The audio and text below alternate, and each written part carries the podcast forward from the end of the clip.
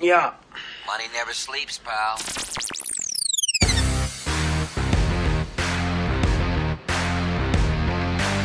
Sim, sim, sim, tá começando mais um Market Makers, o podcast da família investidora brasileira. Seja muito bem-vindo, seja muito bem-vinda. Hoje o episódio número 69. Eu, Thiago Salomão, estou aqui nesta bancada com dois convidados que, além de serem dois dos melhores fundos multimercados do Brasil, num ano que os gestores multimercados têm dado muito mais explicação do que comemorar os resultados, já que o temível CDI está batendo em todo mundo. Esses dois gestores aqui estão à frente do CDI indo muito bem.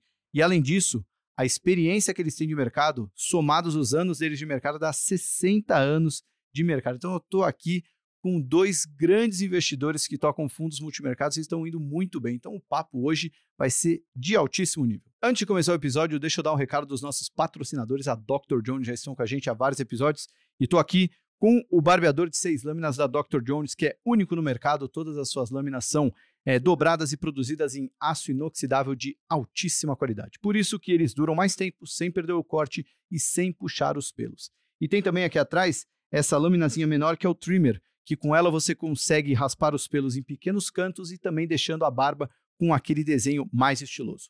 Se você quiser aproveitar, e comprar seu Dr. Jones com desconto, você pode usar o QR Code que está aqui na tela, só apontar o celular, ou então clicar no link que está aí na descrição do YouTube ou do podcast. E só deixando esses dois kits aqui com os nossos convidados, está aqui Brunão, está aqui Carlinhos. E, bom, antes de vocês, eu quero ouvir, obviamente, o que, que vocês fizeram nesse ano para estar tá indo bem, mas o que, que vocês estão fazendo agora, né? O passado já foi, vamos saber o que, que vocês estão fazendo agora nesse momento. O mercado está bem é, agitado nos últimos dias. Mas só passando uma historinha rápida sobre eles, né?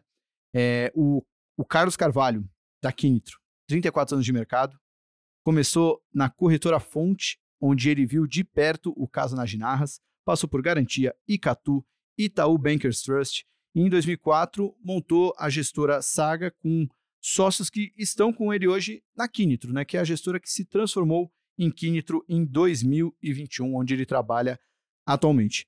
O fundo da Quinitro, o Quinitro 30, o fundo multimercado, ele tem uma performance bem interessante. São 27 meses de cota, e sendo que apenas três desses meses foi no negativo. Curioso é que dois desses três meses negativos foram bem no comecinho da Quinitro, né, nos quatro meses iniciais, então deve ter dado uma balançada ali no começo, mas o que importa é que o fundo está indo muito bem. Em 2023, 14,3% de rentabilidade, o que dá em torno de 130% do CDI nesse ano de 2023. Já o Bruno Magalhães, 26 anos de mercado, sendo 19 deles ou fora do Brasil ou trabalhando em hedge funds internacionais. Ele começou na tesouraria do Fonte Sindan, que é a junção da corretora Fonte, onde o Carlinhos começou com a Sindan. Passou por Unibanco Standard, Standard Bank em Londres e voltou para o Brasil e ficou oito anos no hedge fund Autonomy Global. Saiu em 2021 para montar a externa que tem entre os sócios um diretor da Autonomy, que é sócio na física da gestora externa, que cujo fundo externo Total Return está com 16,5% de rentabilidade no ano, que dá 152% do CDI. Em 27 meses de cota, o fundo caiu apenas quatro vezes. Né? Então, dois fundos que, além de estarem batendo o CDI, também têm dado menos susto para os cotistas aí ao longo da sua trajetória. É, bom, primeiro, obrigado por terem vindo. Como é a primeira vez de vocês aqui e eu já fiz essa, essa apresentação inicial, não foi, não foi à toa, né? Porque eu quero ouvir como é que é o jeito Bruno Magalhães de investir, como é que é o jeito Carlos Carvalho de investir, antes da gente começar o papo. Vamos começar com quem? Quem? Começar com o Bruno, então? Bruno, bem-vindo. Já é bom para falar, guardar, a pessoa que está ouvindo o podcast, guardar o tostão da sua voz, mas já começa a responder essa pergunta. Como é que é o jeito Bruno Magalhães de investir? Bom, vamos lá. Eu acho que, primeiramente, bom, primeiro, obrigado pelo convite, Thiago. É um prazer estar aqui representando a externa. Eu acho que, assim, primeiro, é, eu acho que cabe ressaltar, acho que não existe nesse mundo de gestão uma receita de bolo, né? Às vezes o que é bom para mim é, não é bom para o Carlos ou para qualquer outro gestor. Isso não significa que um vai ser bem sucedido ao longo do tempo e o outro não vai ser. É, assim, o business de gestão de recursos, evidentemente que o objetivo principal é entregar retorno consistente para os investidores ao longo do tempo. Mas, além disso, eu acho que tem alguns outros objetivos que são quase tão importantes quanto. Evidentemente que é, é, importante entregar retornos consistentes ao longo do tempo, desde que ele seja bastante bem ajustado é, ao risco. Uhum. É, talvez tenha um grau de, de subjetividade nesse conceito, mas eu acho que é um conceito bastante importante. E o terceiro, até como você colocou, a gente só teve aí, eu acho que quatro meses negativos é, no, na história do fundo, é, que é tentar entregar um retorno, retornos ao longo do tempo sem muito susto. Então, isso para mim, essa questão de não ter muito susto, é, é, um grande norte. Eu acho que o que eu tento, é, o que eu tento realmente é, evitar ao longo do tempo é assim, o que, que a gente sabe que vai acontecer? É uma das poucas certezas que a gente tem é, quando está fazendo gestão de portfólio. Eu vou errar, como todo mundo erra, eu vou errar e eu vou errar várias vezes. Então, o, o que eu tento evitar é, quando eu errar, tentar errar é, uma posição com tamanho errado e com portfólio errado. Tá? Então, acho que isso para mim é o, é o grande norte. E, e, como é que eu tento fazer isso? Como é que a gente traduz isso é, é, é para o dia a dia? E mais uma vez, é, tem várias formas de fazer, não é uma receita de bolo. É, eu faço da forma com que eu mais acredito e que eu acho que mais se adequa ao meu perfil. Acho que a primeira coisa, acho que o primeiro conceito, é, a gente tenta ter um livro bastante diversificado. Tá? Acho que esse é, é, esse é o primeiro grande norte do que a gente tenta fazer. Assim, a gente não tem um histórico de ser um fundo com o que a gente chama dos elephant trades, né? Você pegar é, o nosso resultado histórico é, do nosso fundo, a gente, para efeitos de apresentação de atribuição de performance, a gente divide o fundo em oito subestratégias. Dessas oito, sete, é, sete tem contribuição positiva é, ao longo do tempo. Então, o que a gente tenta fazer é ter um portfólio é, bastante equilibrado e que todas as estratégias, ao longo do tempo, elas vão compondo é, aquele resultado. Eu acho que o segundo que a gente também tenta fazer é evitar é, a tomada de risco idiosincrático de forma demasiada. Acho que principalmente no Brasil, assim, tem muitos eventos idiosincráticos. Acho que aí nos últimos anos é, o maior deles foi o Joesley Day, né?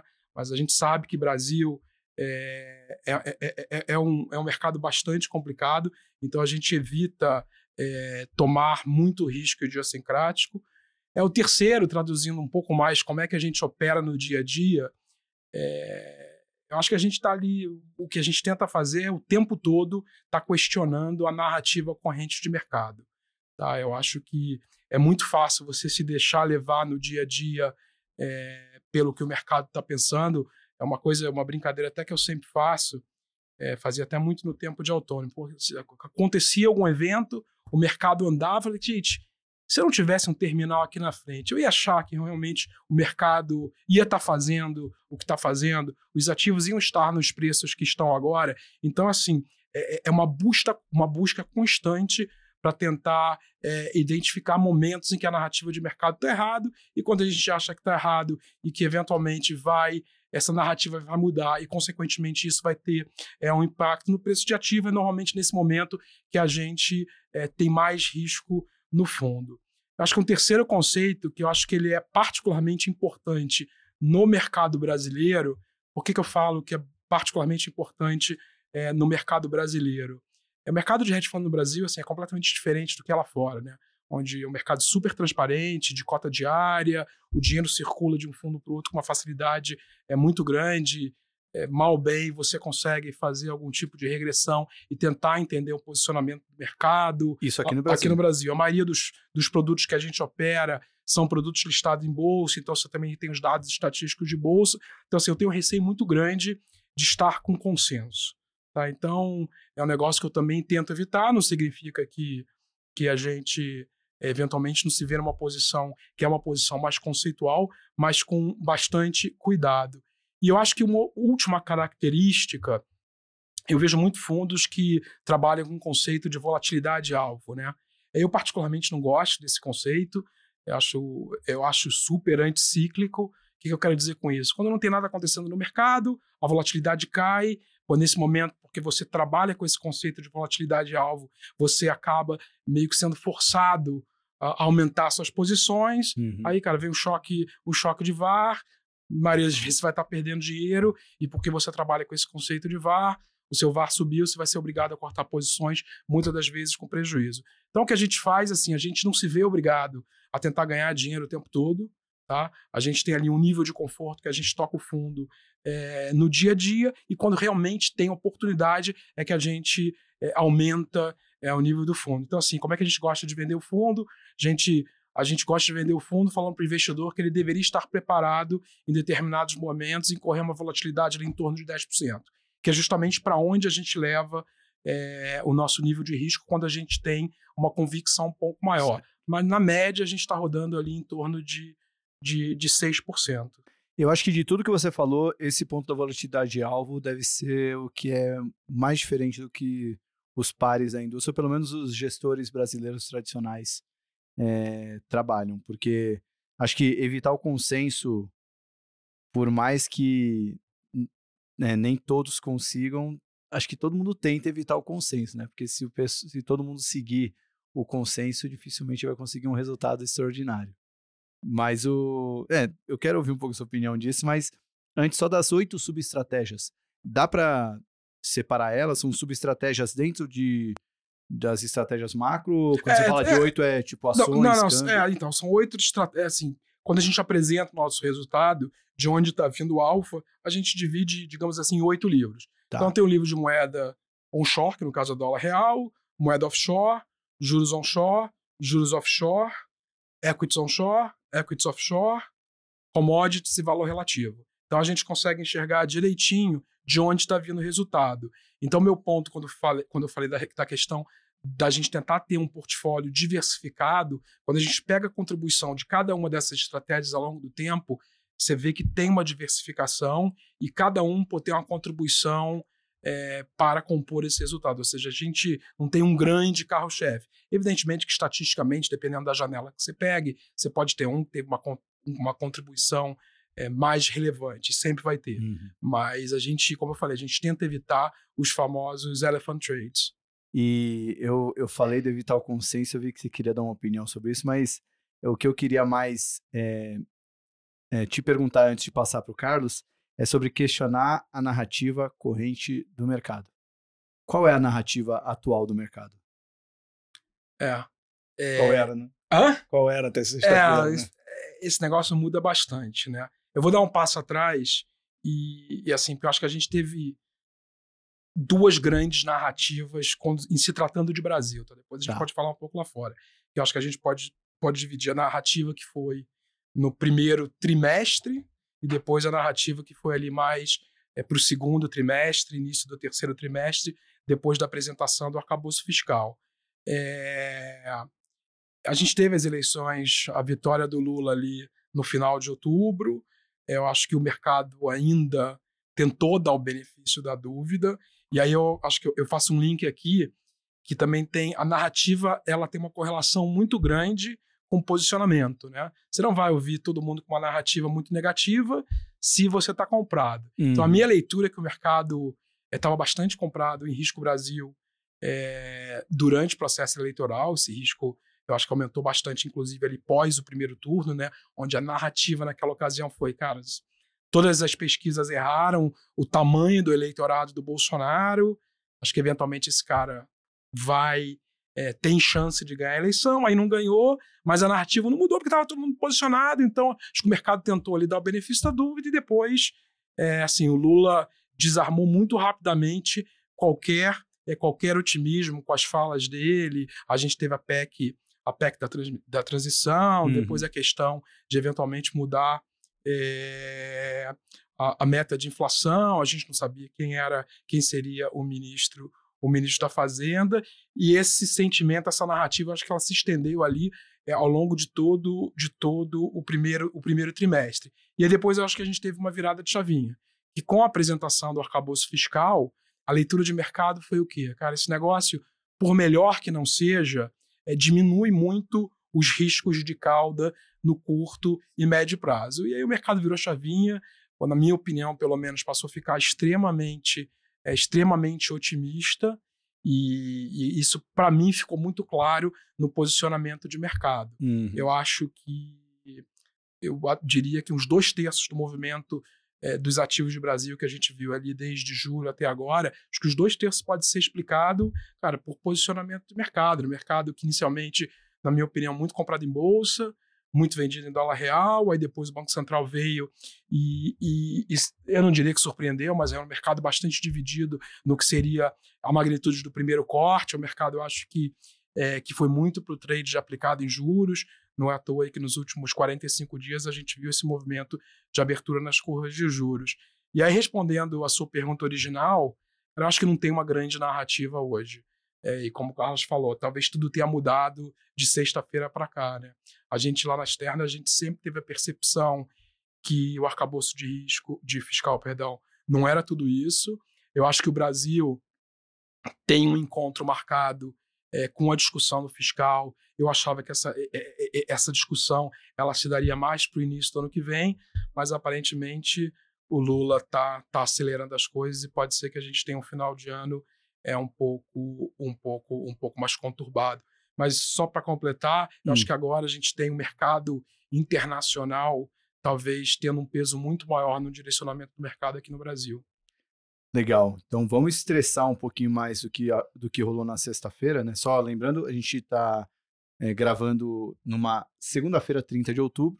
Vocês vão estar ouvindo esse episódio numa, num feriado de quinta-feira, de 2 de novembro. É, mas antes de entrar nisso, Carlos Carvalho, conta pra gente como é que é o jeito Carlos de investir, o jeito Kinita de investir.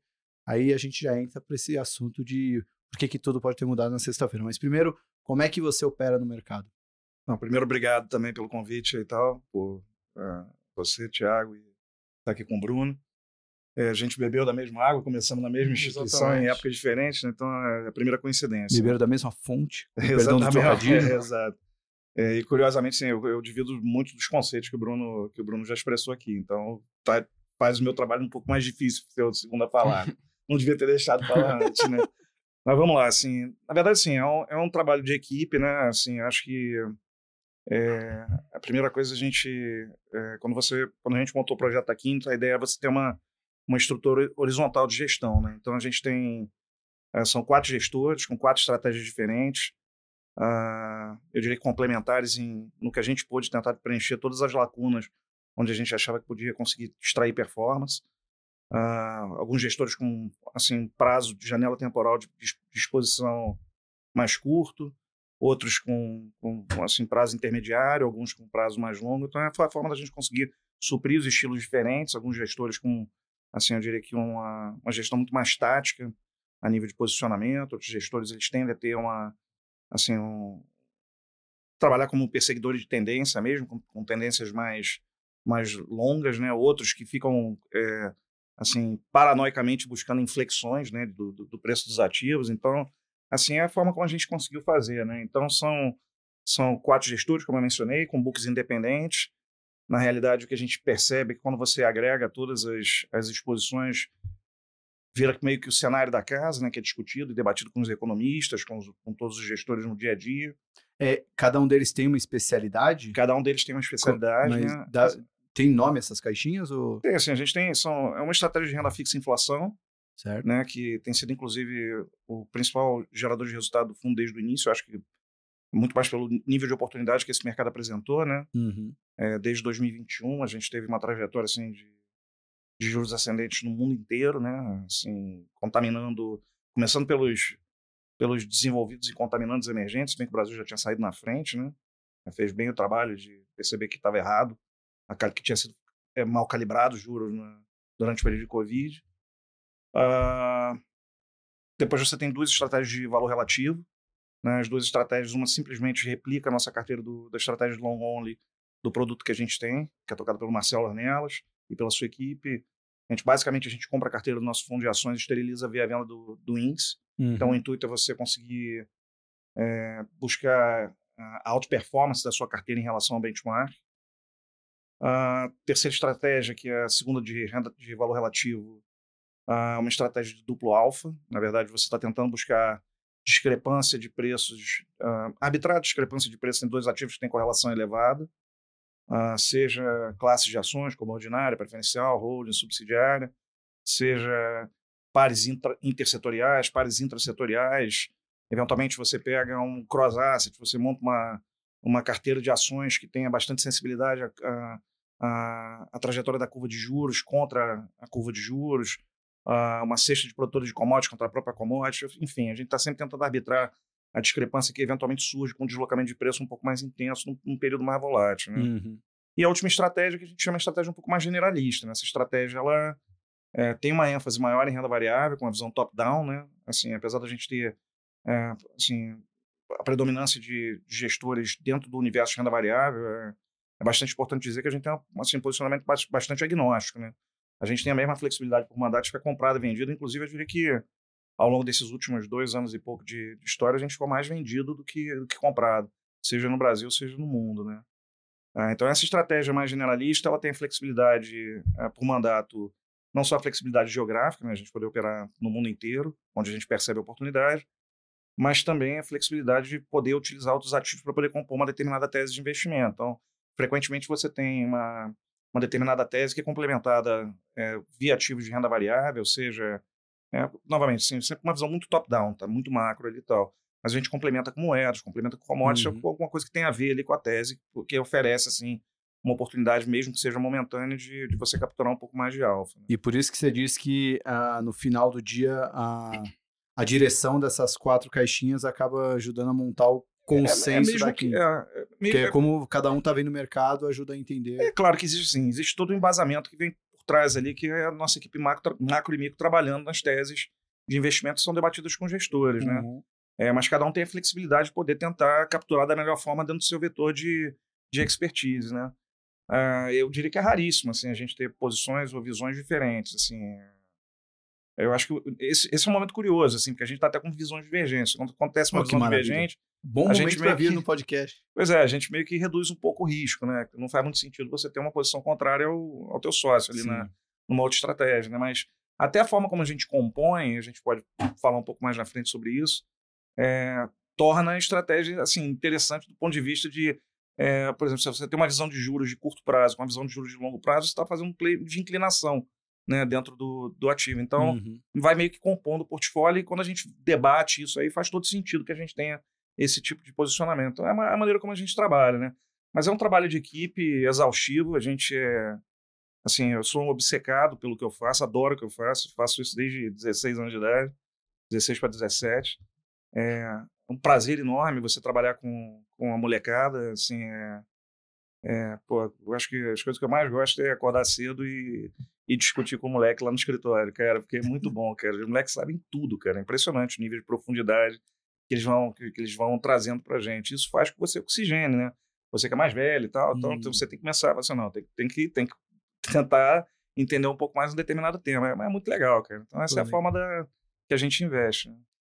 E vamos então agora para sexta-feira. Vocês estão falando da declaração do Lula, né? Uhum. Acredito que falou que é, o, a meta zerada, o zero déficit não, não deve acontecer. Chamou até isso é coisa do mercado ganancioso, né? Enfim, é, por que que isso? O, quais são as consequências disso? Se foi só uma, eu ia perguntar se foi só uma declaração, um ruído, mas para vocês é mais do que um ruído, né? O que que que, que muda na, no entendimento do mercado o presidente da República falar isso? É, sim, a gente teve até um debate posterior à declaração, né? A gente já estava com risco mais reduzido. A gente tem, já tem uma, assim, uma tensão enorme em relação ao posicionamento técnico da indústria, né? Uhum. É, eu concordo com tudo que o Bruno falou. A gente percebeu assim um, um shift de narrativa no, no primeiro semestre desse ano, onde estava todo mundo muito negativo, não só em relação à economia internacional, mas, mas focando mais em Brasil assim, existia, assim, inclusive, uma tese que a gente ia descontinuar lá, a Turquia, né? A gente tinha gente falando em Argentina, em Venezuela, acha baboseira, mas, mas, assim, da forma como o negócio estava sendo conduzido e, e talvez, assim, com algumas declarações responsáveis de uma ou outra pessoa que estava dentro do núcleo do governo, é, existia um risco, a gente, a gente achava que o risco era menor do que, do que os preços dos ativos estavam embutindo, né? E, de repente, veio o arcabouço, como o Bruno bem falou, você retirou o risco de cauda, a gente não acha que seja algo que também vai solucionar os problemas fiscais do Brasil, a trajetória fiscal do Brasil no, no médio e longo prazo, mas retirou o risco de cauda. Né? E aí você teve um shift de narrativa onde, ah, não, agora o Brasil vai dar certo. E a gente também discordava disso. Né? Acho que no primeiro trimestre a gente tinha aquela sensação antes da recuperação do preço dos ativos aqui no Brasil, de que é, você tinha um congresso, acho que o legado do governo anterior foi você empoderou o congresso, Uhum. e esse congresso, de alguma forma, ia servir como, como um amortecedor para qualquer aventura é, é, mais extremista ali, eu diria, né? Eu acho que qualquer dos dois lados, tá? Se por acaso o, o, o antigo presidente tivesse sido reeleito, se tentasse fazer algum, algum tipo de aventura, também ia ser ia, ia sofrer assim um, um, um assim, aquele amortecedor ali por parte do Congresso. Então a gente tinha essa percepção e a percepção era correta, né? É... E aí, assim, veio agora para o segundo semestre, onde a gente percebeu, assim, uh, uh, existe uma... Ninguém, ninguém gosta muito de falar, inclusive porque você está vendo uma economia, é, principalmente focada nos Estados Unidos, assim, bastante resiliente, né? É, mas existe aquela sensação, assim, você vê, uh, assim, você tem posições bastante relevantes aplicadas em juros lá fora, né? Com a expectativa de que algum, até a curva de juros, se você for olhar a curva das softwares, né, que são os Fed Funds, elas já precificam assim, alguns cortes ao longo de 2024 que o Fed diz que não vão acontecer. Né? É, então, existe essa expectativa de que você vai ter uma desaceleração na economia, na economia mundial daqui para frente. Né? É, a gente não corrobora com isso. Tá? É, então, existe aquele viés aplicador aqui no Brasil. Né? E não, não, tinha nada que dissesse que a gente poderia estar fazendo algum tipo de, de bobagem. Mas o fato é que o presidente deu uma declaração. Na verdade, o secretário de Tesouro veio na véspera e fez uma declaração falando que achava complicado, né? O Seron, né? Num, num evento é, de um banco, ele, ele, ele falou que achava difícil, já assustou o mercado, apesar do mercado já saber que dificilmente a gente ia conseguir atingir uh, o déficit zero, né? É, mas já chamou atenção e no dia seguinte vem o presidente e, e, e, faz a declaração de que qual o problema de ser meio 0,25? Eu não vou eu não vou cortar gasto para deixar de fazer o país crescer, que é a crença do, do, do, do, do governo, né? Ah, de que gasto é, é vida, né? É, eu não vou deixar de fazer isso para poder assim acalmar o mercado financeiro, né? Só que aí, assim, nosso debate na sexta-feira, né? A gente estava sem posições, tá? É, é, tinha uma posição também marginal em bolsa aqui no Brasil, é, mas mais cases micro. Mas assim, acho que é, a gente não, assim, a gente não está muito acostumado como era o modus operandi do governo Lula. Lula é um, é um político pragmático, né? Então, ele é na, no, no, no, sentido da palavra. Então, ele sempre é um cara que fica equilibrando, né? Então, no começo do ano, não sei se vocês se recordam, quando a gente estava vivendo aquele momento de estresse, né, que, que, tinha essa ideia de que a gente poderia descontinuar e etc., uhum. Você só via, assim, os, uh, uh, os porta-vozes mais vocais naquele momento ali eram o pessoal da, da, da ala esquerda mais, raiz. mais esquerda raiz ali e tal, né? E você viu o Haddad supostamente bastante enfraquecido, inclusive na discussão do arcabouço, né? Uhum. E o Lula, ali naquele momento, ele percebeu que, que a balança estava desequilibrada. Então ele foi, equilibrou, deu poder ao Haddad falou assim: não, vamos, vamos fazer mercados acalmar. Você teve um rally em praticamente todos os ativos no Brasil. E agora o que está acontecendo é assim, a sensação que passa é que chegaram para ele e falaram assim: ah, a gente vai ter que contingenciar aí. Né? A gente está falando assim, não é nada, não é nada, você vai ter que contingenciar aí 25% das, das despesas obrigatórias, são 50 bilhões de reais, entendeu? Então, assim, e aí, presidente, como é que a gente vai fazer o país crescer se a gente tem que contingenciar dessa magnitude, entendeu? Aí ele falou assim, não, não, não, isso não. E aí o que acontece? Ele vai reequilibrar a balança.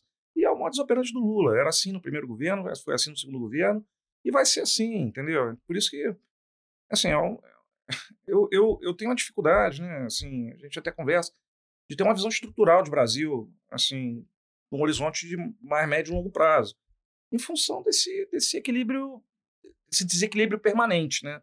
Ele vai ter sempre tentar desequilibrar, assim, equilibrar no que equilibra, ele desequilibra o outro lado. E aí a gente fica. Essa gangorra. Pra gente, como gestor, é ótimo, surgem oportunidades, entendeu? Agora, é, não é um negócio saudável é do ponto de vista macroeconômico. Né? Mas é. o, o, que, que vocês fizeram com isso? Não, não, não ficou muito claro para mim. Vocês tomaram alguma decisão baseada nesse. Que assim, a gente está gravando no momento que o Lula falou isso, aí hoje foi convocada uma coletiva que parecia que o Fernando Haddad ia dar uma apaziguada e não, não foi bem isso que aconteceu, né? É, assim, a gente, a gente, Brasil a gente está olhando sempre meio com, com o pé atrás, né? Uhum. É, olhando de um ponto de vista muito mais de trading mesmo, né? Então, é, por exemplo, a gente tinha posição em bolsa ali e tal, só que você tem hoje, e eu acho que é um fenômeno global, é, a precificação de risco na maioria dos ativos hoje no mundo, se você for analisar por volatilidade implícita, né, que é a precificação de opções, do mercado de opções e tal, está muito baixa. Você teve até uma elevação recente agora no mercado desenvolvido, mas, mas permanece muito baixo frente aos riscos que a gente está vivenciando. E no Brasil, a gente está próximo das, mínimas, entendeu? De, de precificação de acordo com esse segmento específico, né? Então, o que a gente tem feito, assim, quando você quer se posicionar, se posiciona via estrutura de opções e tenta, assim, primeiro você sabe o, o quanto você vai perder. Se você estiver equivocado se acontecer uma situação como sexta-feira. E segundo, é, você tenta se apropriar daquele, daquele seguro tão barato que está ali naquele momento. Né? Então, é o que a gente tem feito aqui para fazer apostas em Brasil. Mas, nesse momento, vocês estão apostando em, em qual direção? Nesse momento específico, é. a gente está completamente zerado. Completamente zerado. Completamente. Brasil completamente zerado. Vocês também, Bruno? a gente tem posição. Eu acho que só completando o que o Carlos falou, assim, respondendo a sua pergunta original, né? É ruído, é só ruído? Não, eu acho que é sinal. É, só para o conceito, né? Sinais e ruídos, o, o ruído é aquilo lá que todo mundo se assusta nas primeiras dias ou horas e depois passa, né? O sinal é uma mudança clara. É, é, assim. eu assim, eu, Bruno, estou surpreso. Não, a gente lá na externa, como eu falei anteriormente, a gente tinha uma visão que esse arcabouço fiscal é, não era tudo isso. A gente ficou bastante surpreso é, com a mudança de narrativa após a apresentação do arcabouço fiscal é, em abril. É, a gente sempre teve a cabeça de que o Brasil tinha um encontro marcado é, para rediscutir esse arcabouço fiscal. Eu fiquei um pouco surpreso é, com relação ao timing, mas eu acho que é, é um sinal. Eu acho que tem algumas consequências é, importantes.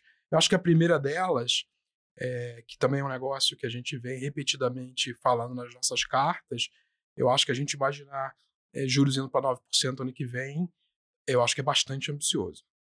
Ambicioso. Eu acho bastante ambicioso. É, a gente já achava, a gente sempre achou que era algo mais perto ali de 10, o mercado chegou a precificar a 8,65, tanto é que desde o início do segundo trimestre a gente vinha com posições tomadas em juros, é, ou seja, apostando, apostando numa reprecificação, né, na alta desse preço da taxa terminal. É, é verdade que essas declarações vieram no momento em que pô, os juros, principalmente os juros, já tinha andado muito, tá? Então, é, não sei se tem mais muito espaço é, para esse negócio piorar, mas acho que a gente vai ver ao longo das próximas semanas. Pode ser que o mercado é, extrapole essas declarações, e eu não sei se eventualmente a gente vai ver papos do tipo, da mesma forma, pô, o Haddad agora sai fortalecido, tá ganhando várias brigas, pode ser que essa dinâmica mude. Eu acho que pela, pelo, pelo, pela conferência hoje, ele não respondeu se vai mudar ou não vai. O que ele falou, assim, o meu target está mantido, mas depende do presidente. A gente vai ter uma reunião, vamos apresentar é, algumas alternativas e se as alternativas dele não forem implementadas, o Lula passar por cima dele e falar não, olha, não é mais não é mais não é mais déficit zero, vamos mirar no déficit 1. Cara, o mercado já tem ali 0,7, 0,8. Uhum. Então, de repente, ele vai usar esse número aí, cara, vamos, vamos para o que o mercado já acha que é, e de repente não vai ter nenhum impacto. Mas a gente pode ter o mercado extrapolando e achando que, que o Haddad pode ser enfraquecido. E esse negócio é uma bola de neve, né? Uhum. É, pô, ah, enfraquecido, vai cair, aí vai ter aquele bote na sexta-feira à tarde, pô, Haddad vai cair no final de semana. Eu acho que a gente pode entrar, entrar é, nessa dinâmica. Mas do ponto de vista mais prático, o que eu acho que muda é que agora o Banco Central, que já vinha numa postura é super cautelosa, a gente já meio que enterrou, pelo menos para as duas reuniões remanescentes desse ano, é, a possibilidade de uma aceleração no pace. Eu acho que fica cada vez mais difícil a gente chegar, nem é mais 9% no Focus, né? Mudou no que saiu hoje para já está em 9,25. Então acho que devagarzinho esse negócio vai ali para os 10%. Talvez então, nem 10. um dígito dificilmente. Acho, acho, a gente sempre achou difícil. É, e assim, eu acho que a resposta é um pouco mais longa, por que, que a gente tinha essa visão?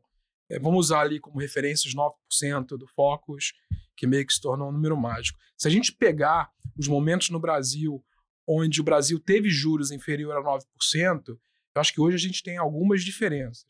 Eu acho que a primeira e mais importante delas é de que a gente não tinha o Fed Funds a 5,5%. Isso, assim, eu acho que é um, é, é, é, é um mega, mega divisor de águas. Tá? A gente tinha Fed Funds ali, se não a zero, próximo de zero. Acho que só isso já é um argumento muito forte para a gente atribuir uma probabilidade não muito alta desses juros estar abaixo de 9%. Eu acho que o segundo é que não é menos importante, nos momentos onde a gente, mais uma vez, teve juros no Brasil abaixo de 9%, é, a percepção no mercado, por que eu falo percepção? Porque a gente vai falar de juros, juros real neutro, né? É uma variável não observável, né? Então a gente, na verdade, nunca sabe o que, que é. Tem muitos estudos, muitos modelos, mas na prática a gente não, não consegue cravar na ver o que, que é. O mercado tinha percepção lá atrás que esses juros real neutro no Brasil eram como 2,5, 3. Uhum. Tá, hoje o Banco Central fala que é algo como 4,5, 4,8. A gente lá na externa acha que é até acima, tá? A gente acha que é ali mais para perto é, do 5,5. Então vamos dizer que a gente não esteja certo, o Banco Central também não esteja, seja em torno de 5. 5 mais 3, que é a meta de inflação, só aí você já largaria de 8. E aí eu acho que o, o, o, o, último ponto é, e o Banco Central repetidamente vem falando isso, a gente hoje a gente tem uma meta de inflação super ambiciosa. A gente nunca teve inflação de 3% no Brasil, nunca. É...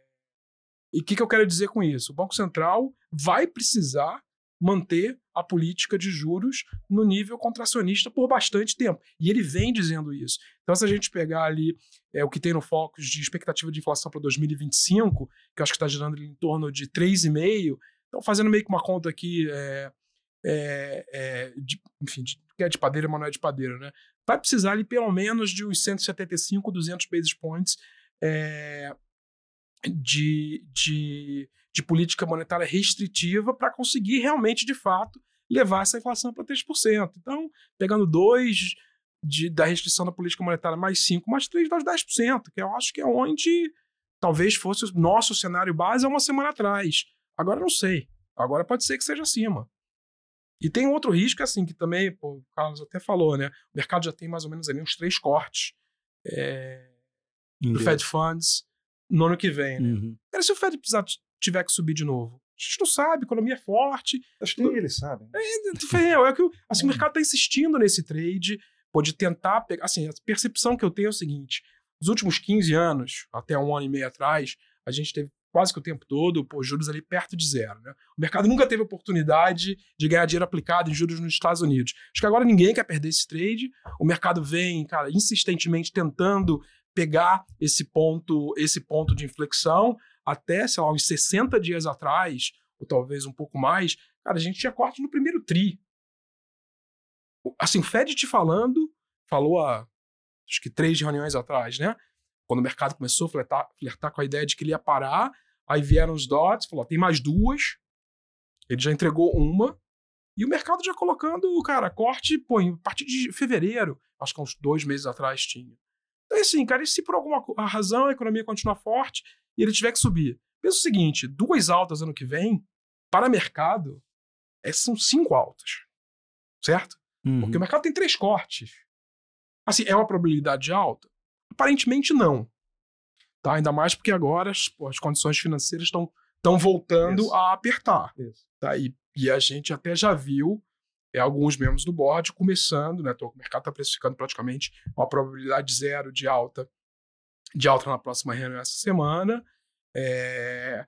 Porque o que, que, a gente viu quase que o tempo todo, desde o início do ciclo, é...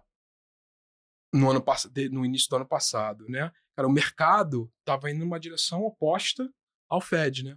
Porque o Fed ia subindo juros, só que, cara, a bolsa subia, juros longos não andava, cara, na verdade as condições financeiras estavam afrouxando.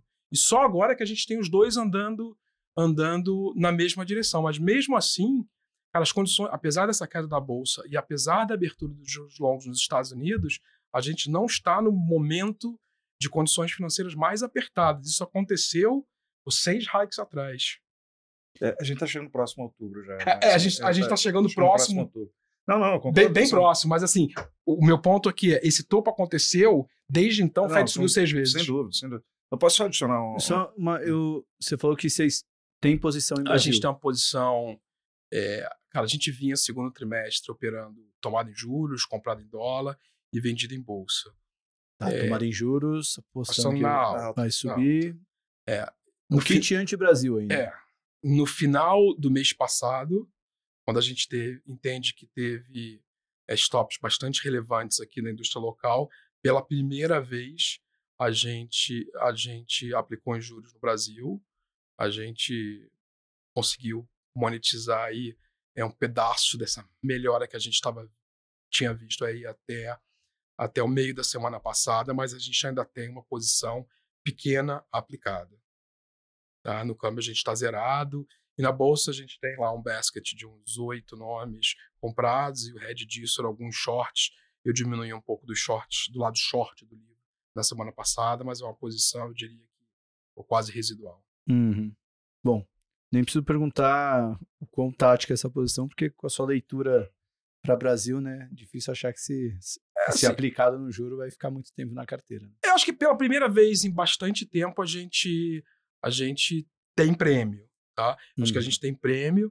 Eu acho que é um mercado ainda bastante aplicado, só que eu acho que está longe é, dos níveis que foi até um mês e meio, mês, um mês e meio atrás. É, pensando só em taxa terminal, né? Taxa terminal chegou a bater ali em torno de uns 8,65. Cara, hoje bateu, cara, tá mais perto de 11, sei lá, 10,80 mais ou menos. Uhum. Então, assim, também não dá para dizer que, que não tem prêmio. Acho que tem prêmio, eu acho que dá para surfar uma onda e as coisas acalmando com essa posição, posição aplicada. Mas, assim, é, é muito difícil. Eu tenho muita dificuldade de pensar Brasil de forma estrutural. Hum. Acho que a gente Acho trader que é- tenta tradar, assim, muito mais tático. Acho que, assim, em alguns momentos dá algumas oportunidades. Acho que tiveram umas duas ou três oportunidades esse ano. Mas, assim, um ambiente muito volátil. E isso eu acho que não, não vai mudar. Uhum. Você queria complementar, Carlinhos? Não, não, é que o Bruno tocou num ponto interessante, né? Falando sobre, sobre a questão do, do, do juro real de equilíbrio aqui, né? E tal, que ele falou que tinha gente falando que era 2,5, 3 e tal. Hoje você tem. Lá atrás, né? Lá atrás, né? E hoje você tem um juro nos Estados Unidos aí, entre 5 e 10 anos, aí é 2,5%, né? Então a dificuldade que você tem hoje, conseguir fazer uma, assim, olhar muito espaço de queda no juro real brasileiro. Assim, alguns meses atrás a gente teve conversando com integrantes de- da equipe econômica, a gente mostrou um gráfico que correu durante muito tempo no mercado em relação ao diferencial de juro real no Brasil para o juro real americano, né? E a gente estava no, no piso da- dessa banda aí, se você olhar aí 10, 15 anos para trás, né? E essa pessoa virou para a gente e falou assim, eh, esse integrante virou e falou assim, o que, que a gente faz para conseguir romper esse, esse range aí e tal? Eu falei, assim, Porra, fiscal, né? Porra, resolve a questão fiscal, né? É o, é o calcanhar de Aquiles hoje, né? Só que, assim, se você for olhar do ponto de vista global, né? é, você estava vendo, assim, usar os Estados Unidos como proxy, né? Você estava vendo, assim, uma trajetória de, de endividamento do- do- dos Estados Unidos, ela angulou, né? é, pós 2008, né? E Covid, ela empinou, assim. Então, a sensação que passa, eu não sei se é questão muito mais de você ter um, um, um partido democrata e, e que, que é gastador, né, e tal. É, mas o fato é que, assim, perdeu-se o pudor de, de gastar, né, de, de... Pô, assim, a gente sabe, o fiscal dos Estados Unidos, assim, há muito tempo não está tão comprometido e o presidente hoje fica falando de, de pacote de ajuda para Israel, para a Ucrânia, para gente, não tem espaço, entendeu? Então, meu receio é que se você começar a perceber que existe uma leniência das economias desenvolvidas, que o pessoal aqui fala assim, ah, os caras podem fazer, por que ele não pode também? E a gente está com um nível mais baixo do que o deles, entendeu? Aí, aí cara, aí entra uma discussão ruim, entendeu? E é, é perigoso, né? Hum. Dado que a gente é um pouco mais frágil, né? Então, é... Eu acho que só complementando o que o Carlos falou, para mim, uma das grandes lições é, do, do governo Bolsonaro foi que o que, que a gente aprendeu? Que independente de onde você está no espectro político, cara, o desejo, a vontade de gastar é Exatamente. inerente de onde você está nesse espectro político. Cara, basta ver, Paulo Guedes entrou como cara economista liberal, prometeu é, prometeu ajustar as contas e no final, cara, gastou do jeito que a gente viu que ele gastou.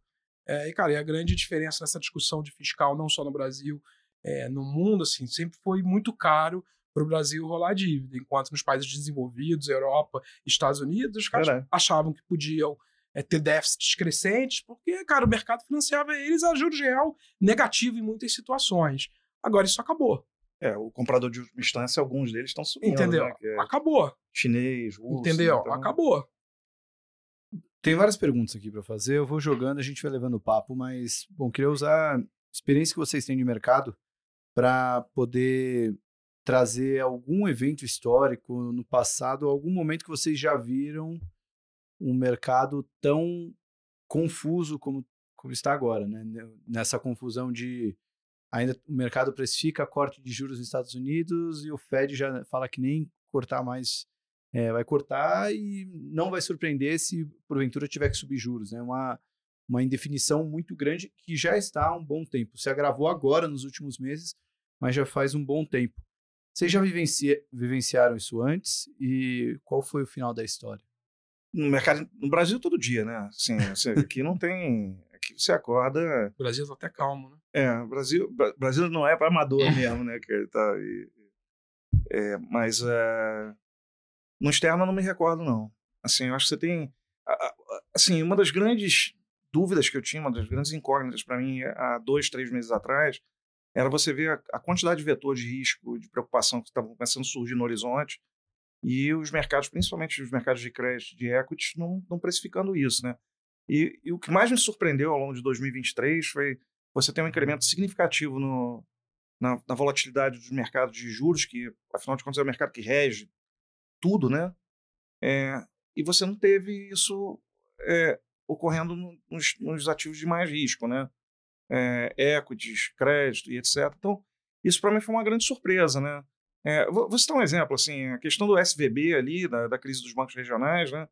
É, a gente, a gente, é, pô, contar a derrota nossa, assim, então, a gente estava vendido em banco regional duas semanas antes, né? A gente tinha uma posição bem grande vendida em, em, em índice na Bolsa Americana, e tinha uma posição pequenininha, vendida em bancos regionais. Duas semanas antes, pô, aquele negócio estava começando a me incomodar, porque não saía do lugar.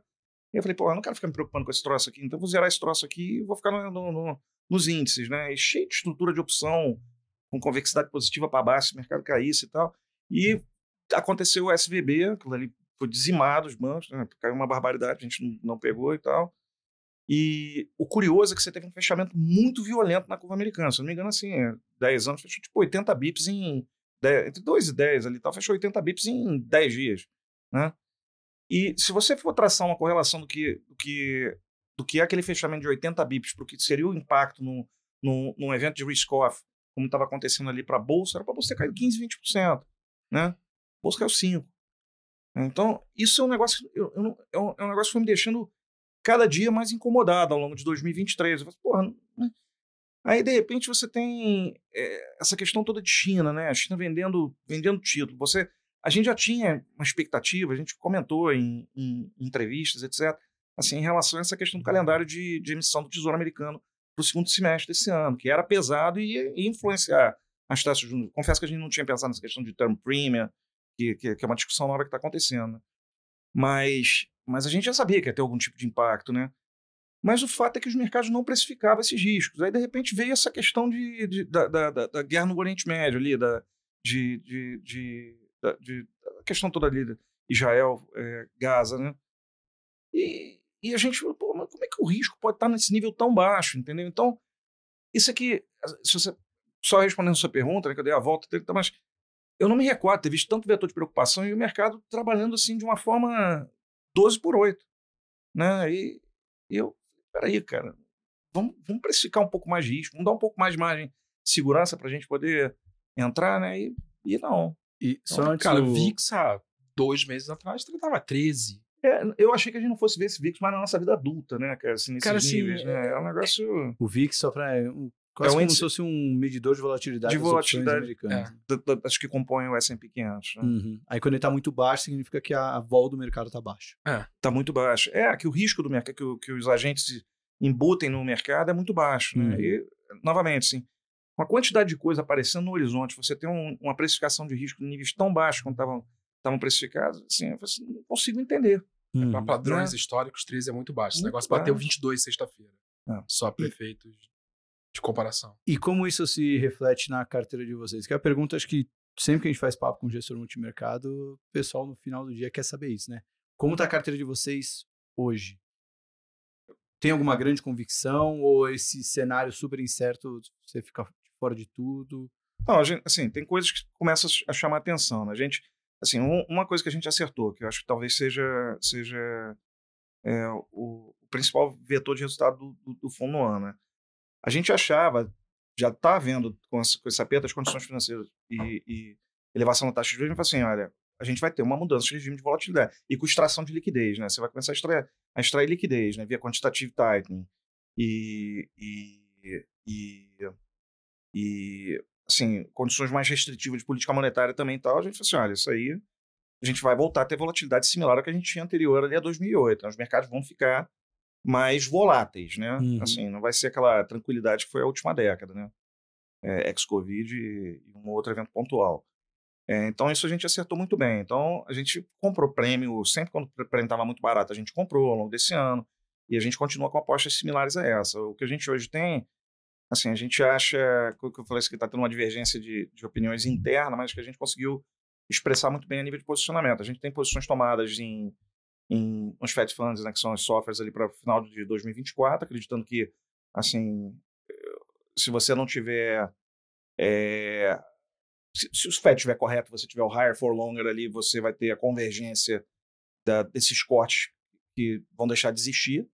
Né? Então vocês estão apostando que a curva lá é 24, Ela vai- você falou, né? De 24 para dezembro de Ela 24. vai ter que subir Ela vai voltar para a realidade. voltar tá. para a realidade, que é a mensagem do Fed. A gente acredita a economia americana estava muito mais resiliente do que aparece. É, a gente não sabe se vai ser necessário você é, fazer novos apertos. Assim, o Fed hoje ele tem uma dificuldade enorme de quando a gente estava falando assim, ah, mas eh, nem ele sabe, porque ele hoje já começa a falar, pô, mas será que eh, esse aperto de condição financeira que você está tendo, a elevação da, da ponta longa de, de- do- dos juros lá, já não é suficiente, já não significa como se eu estivesse fazendo um tightening nas, na, no, no Fed Fund, né? Tá, tá, tá rolando esse debate. Então, é, assim, a gente tem essa posição, no entanto, a gente acha que 2,5% de juro real nos Estados Unidos é muito atrativo. Assim, numa duration de 5 a 10 anos ali, a gente já começou a ter, a gente já tem posição nisso também. Uhum. Então, não, é- não chega a ser uma posição divergente. A gente tem uma visão é, de curto prazo e uma visão de médio e longo prazo, né? Então, a gente tem essas duas posições. É, Desculpa, por que a divergência? Porque nesse juro real é porque tá... um tá achando que o juro vai subir, outro tá achando que o juro vai cair, Tá, né? Então, entendi. Mas é, na realidade são prazos diferentes. É como se a gente tivesse com uma inclinação Uhum. em dois ativos diferentes. A gente tá na- no, no nominal e no, É e no o- juro real, né? O Carlos do presente acho que vai cair, o Carlos do futuro acho que vai subir, né? Seria meio que uma a diferença temporal ali. É, nem, nem o Carlos, né? O- Não, o- é, é a equipe lá. Só que o que, que pode melar essa, essa estratégia e tal, né? É, o que pode melar é você ter um acidente financeiro, né? E aí você tem um outro, uma crise de banco regional num ativo mais importante, né?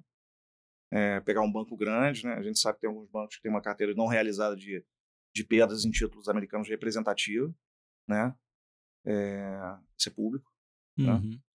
É, não sei, não, não, não tá short, né? Esse negócio não tá, mas é só para e que você possa ter algum tipo de reflexo mais violento no mercado de ações. Aí, daí simplesmente ele vai ter que eventualmente cortar juro para poder conter um, um acidente. Então, o que a gente faz, a gente tem proteções nos índices de ações para se eventualmente isso vier a ocorrer, né?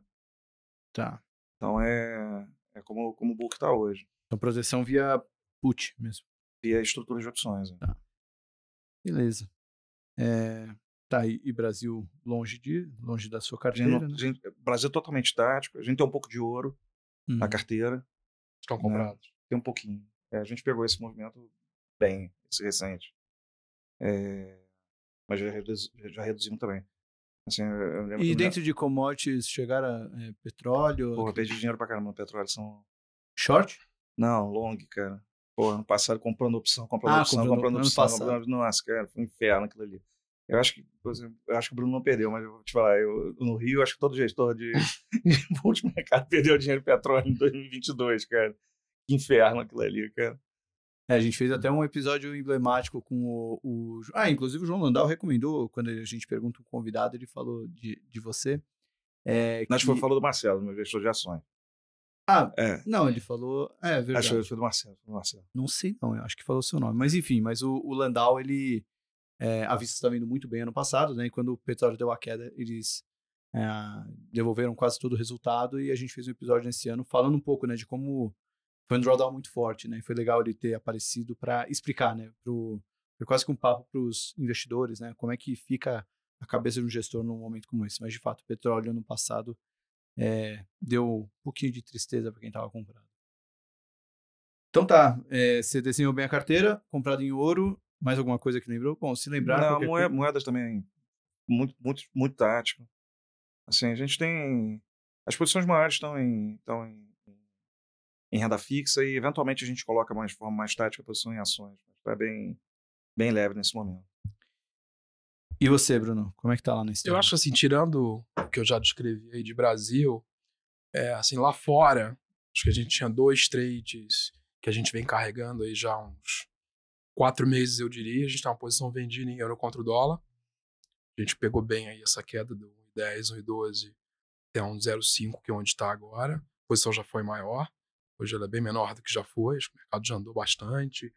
É, assim, qual era a nossa tese lá atrás? Acho que voltando a quatro meses atrás, a história da narrativa. O mercado muito ansioso em tentar pegar um momento de inflexão de política monetária nos Estados Unidos, a narrativa é de que a Europa, o Banco Central Europeu, estava um pouco mais atrasado que os Estados Unidos na, na guerra contra a inflação e que o ciclo se estenderia, e a gente teve sempre uma visão é um pouco mais conservadora com relação é, à política monetária nos Estados Unidos. Eu, há bastante tempo sempre achei que tem uma probabilidade razoável da gente não ver cortes de juros é, nos Estados Unidos. Depois o Fed acabou surpreendendo o mercado quando o mercado achava que ia parar. Ele veio lá com os dot plots mostrando mais é, duas altas esse ano. Cara, e a gente viu muito cedo cara, atividade na Europa, cara, desacelerando muito, os PMIs vindo horrorosos.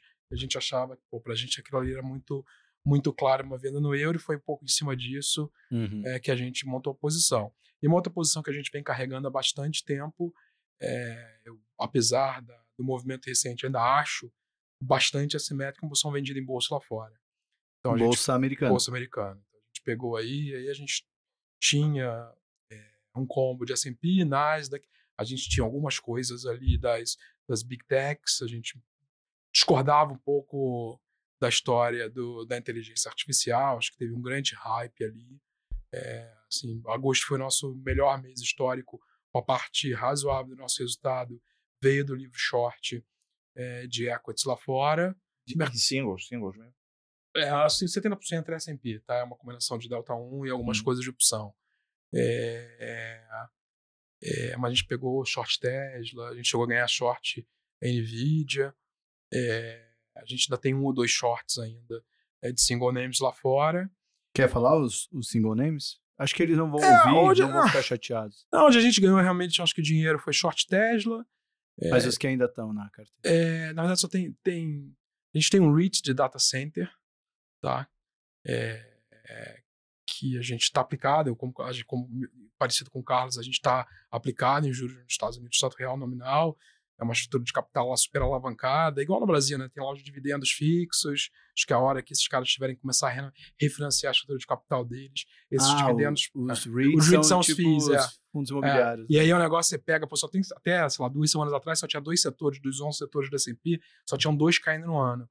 Um é real estate.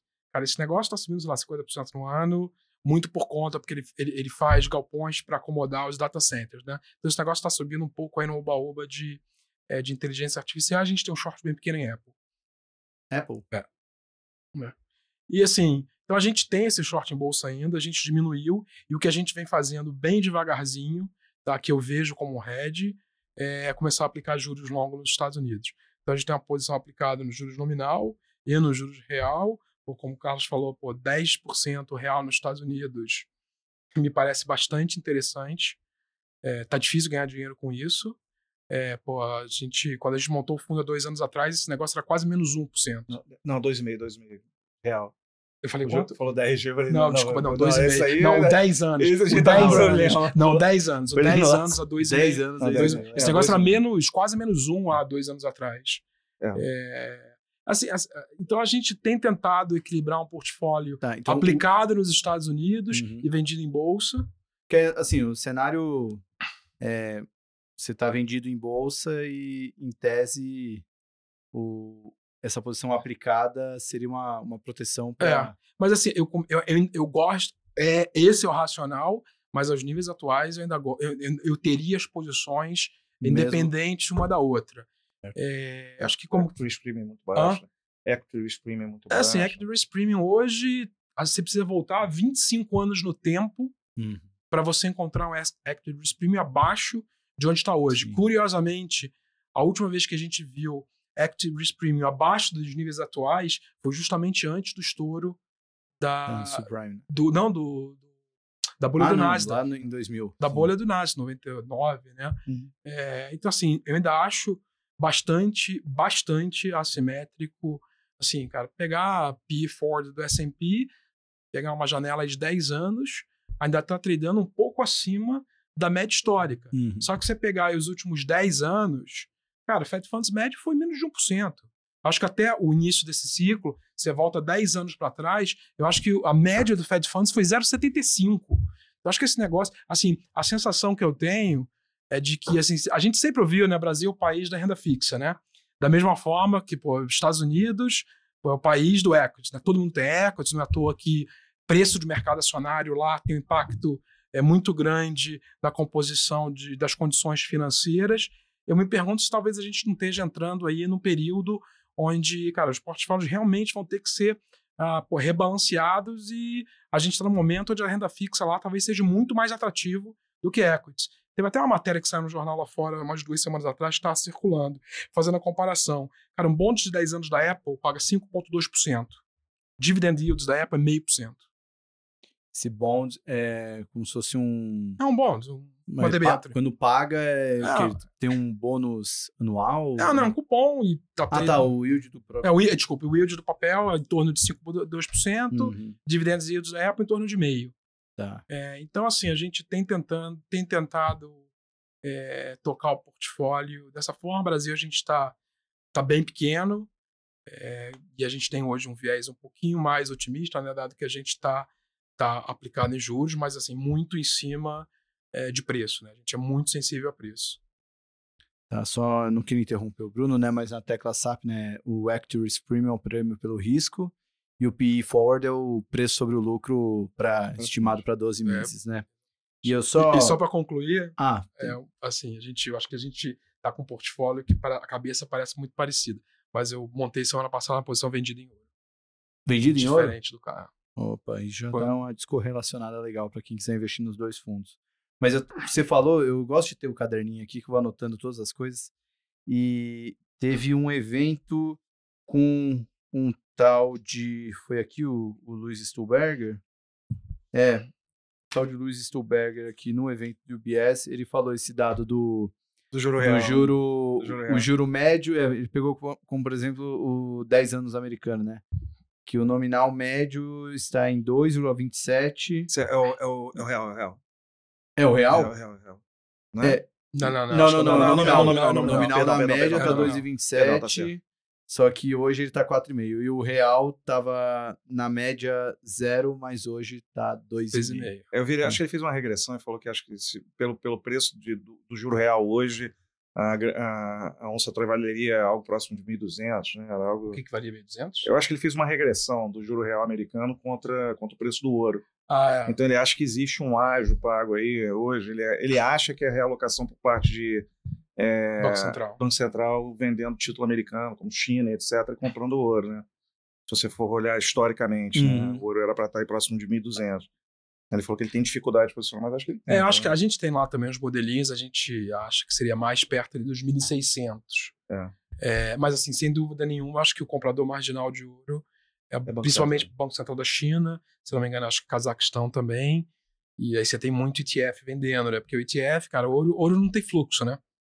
Então, quando o juros está zero, você pode até usar como uma proxy para um hedge de carteira. Só que agora esse hedge te custa 5,5% ao ano, né? Verdade. Uhum. É, então, assim, um, um pouco, do- um- uma das razões, eu já estive vendido no início do ano, perdi um pouco de dinheiro, depois o negócio caiu bastante, eu estava zerado. É, mas, assim, um pouco dessa venda, acho que a combinação, assim, esse negócio quebrou com relação com, com Hum. os juros real nos Estados Unidos, Verdade. né? Estado geopolítico. É, e foi um dos poucos ativos que eu acho que de fato reagiu ao geopolítico, Verdade. né? Então, assim, como eu estou aplicado, eu acabo vendo como um hedge para o meu aplicado nos Estados Unidos. Mais até que petróleo, né? Engraçado. É. Assim, mais até que petróleo. E, cara, ETF, cara, é só venda. Só venda. A gente pô, segue lá direitinho o fluxo dos ETFs de, de ouro. Tem, assim, algum, sei lá, mais de uma dezena aí em várias geografias. É, porque não tem carrego, né? É, eu tinha mais algumas perguntas aí, fugindo um pouco de mercado, mas antes, só para fechar o assunto mercado, já desenhei a carteira de vocês. É, tem, tem algum outro mercado aí que vocês é, estão olhando, olharam, que acabou passando aí do nosso screen nessa conversa? Não, a gente pegou, acho que assim, na renda fixa a gente pegou um pouco dessa inclinação, né, nos Estados Unidos, é, do 2 com 10, deu um bom resultado. Uhum. É, Não, então tudo bem, já para É. eu entrar no- nos assuntos um pouquinho. É, não tem nada me ocorrendo Eu- aqui também, não. é, Você falou sobre o consenso. Vocês evitam o consenso, né? E a gente tem. Eu queria aproveitar para falar um pouco da indústria de fundos mesmo. Uhum. É, como é que vocês estão, né? Vocês com suas gestoras, dá para falar que são novas as gestoras, né? 27 Sem meses de cota. É, não é um momento muito é, propício para a indústria de fundos, mas vocês estão performando muito bem. É, como é que vocês estão vendo é, a indústria de fundos aí se colocando agora com o chapeuzinho de é, gestor de uma empresa, não gestor de um portfólio, né? Como é que vocês estão vendo o momento atual é, da indústria? Aí depois eu entro na parte do consenso, Tá. tá. um pouco mais forte. Ah, sim, sem dúvida nenhuma, é é um momento não só bastante desafiador na gestão do portfólio, é, a gente está tendo a felicidade de conseguir entregar os resultados, mas assim, a indústria eu acho que passou por um momento, é, é um momento de reflexão muito grande, né? A gente, quando a gente no pós-Covid, juros foram no Brasil para patamares jamais vistos, isso gerou muita demanda para ativos de risco e a gente foi numa velocidade sem precedentes, saiu de 12 para 14. E a gente está vendo agora a volta desse movimento. Eu acho que principalmente varejo muito machucado, que pô, saiu do CDI, foi para bolsa, aí a bolsa não andou. Não, então, pô, estopa a bolsa, vai para crédito, aí você tem os eventos de crédito é, que não está só limitado a americanos e light, né? Esses são os é, que, que tiveram mais é, Ah, ganharam as manchetes, né? Mais ganharam as manchetes. Então, assim, é uma indústria muito machucada.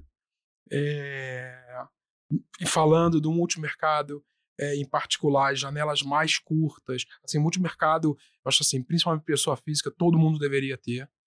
Porque, cara, quando você pensa, principalmente pessoa física, você vai montar uma carteira, cara, todos os seus ativos, você está comprado em risco. O, o único ativo, a única alocação que eventualmente pode te proteger no momento de mais volatilidade é uma alocação no multimercado, cara. Porque a gente tem, cara, a flexibilidade de operar um leque enorme de produtos e, cara, comprado ou vendido. Eu posso estar tomado, aplicado nos juros, comprado ou vendido na bolsa, comprado ou vendido em qualquer moeda.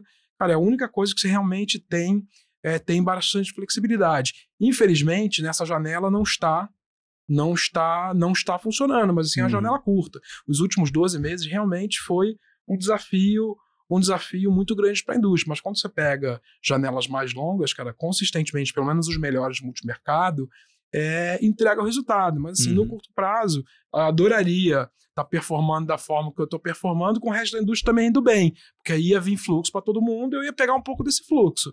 É, mas assim, eu acho que a gente tem a felicidade de ter um sócio capitalista, né, autônomo, na verdade, é, quem é nosso sócio é o Robert Gibbons, que é o dono da Autonomy, Uhum. tá, que era o meu chefe e era quem fazia a cogestão de Brasil é, comigo na Autonomy. Então a gente tem o privilégio de ter é, um, um, um sócio capitalista.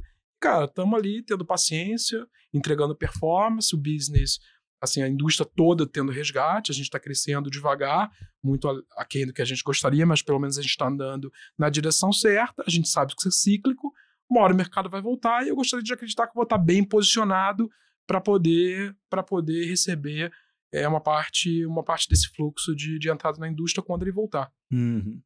E você, Carlos? Essa é uma postura muito parecida com a do Bruno, né? A gente tem, assim. é, é, A gente está pegando esse momento, né? Onde a gente está conseguindo, no relativo, performar bem, né? Tem sido um mo- momento bastante desafiador. Concordo com o Bruno, acho que a janela é curta de tempo, né? Você tem que olhar aí pelo menos no horizonte 18, 24 meses, pelo menos, para você conseguir analisar um bom gestor, né? E é o que eu recomendo às pessoas físicas que investem direto em multimercado que, que olhem com uma janela de um prazo mais extenso. Mas é exatamente essa flexibilidade que a gente tem de poder mudar de opinião, né?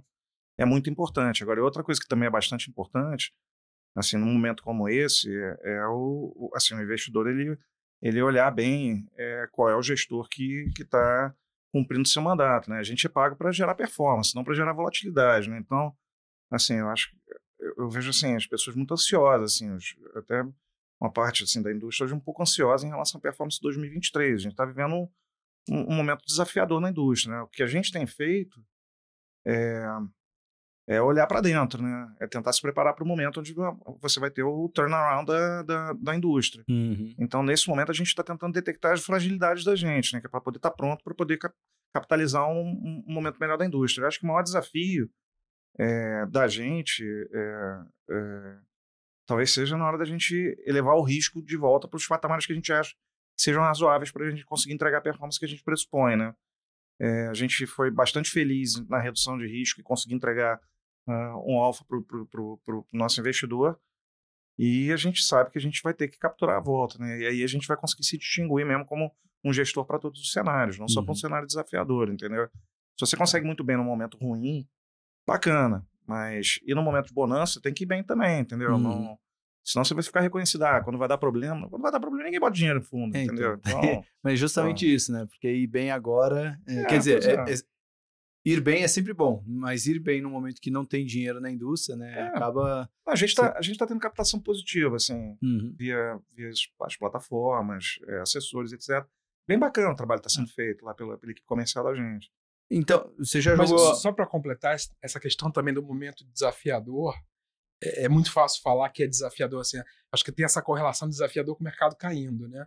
É muito fácil agora falar que é desafiador, mas a gente se posicionou há é vários é, meses atrás. Cara, assim, claro. a gente não pode esquecer, cara, o rally que a Bolsa Americana teve no, no primeiro semestre desse ano, pô, em particular o segmento, pô, o Nasdaq, né? Uhum. É, cara, próprio Brasil, né? Teve um momento aí de bonança, tanto é que pô, mais ou menos 45 bi é, de follow-on veio, veio, veio ao mercado, cara, a moeda andou super bem é, no, no primeiro tri. Eu acho que a dificuldade é que, pô, como o Carlos falou, pô, tem muitos riscos espalhados pelo mundo, é, por várias armadilhas, e o que eu acho que a gente, com experiência, a ideia é tentar pô, evitar, evitar essas é, essas armadilhas. Eu fiz até, só para só fechar, eu fiz até é, algumas pesquisas, né? A gente passou 15 anos é, com juros zeros no mundo, né?